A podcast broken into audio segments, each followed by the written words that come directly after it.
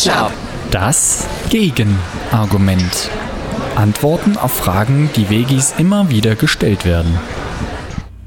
Für das ganze Soja, das ihr esst, werden doch Regenwälder abgeholzt. Falsch.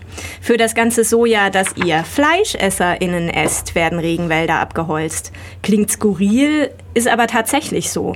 Das Soja, das in Südamerika angebaut wird, wird eben nicht zu Tofu oder Sojaschnitzeln verarbeitet. Im Gegenteil, es dient der Fleischproduktion, vorwiegend in den USA und Europa. Südamerikanisches Soja wird zu 80 Prozent an Tiere verfüttert und landet damit indirekt auf den Tellern von Fleischessenden. Das Soja, das sich in Form von Tofu-Blöcken oder Sojabuletten in den Bio-Supermärkten findet, wird zu großen Teilen unter Einhaltung ökologischer Kriterien in Europa angebaut. Beispielsweise am Bodensee, also auch ganz häufig hier in der Region und in Deutschland.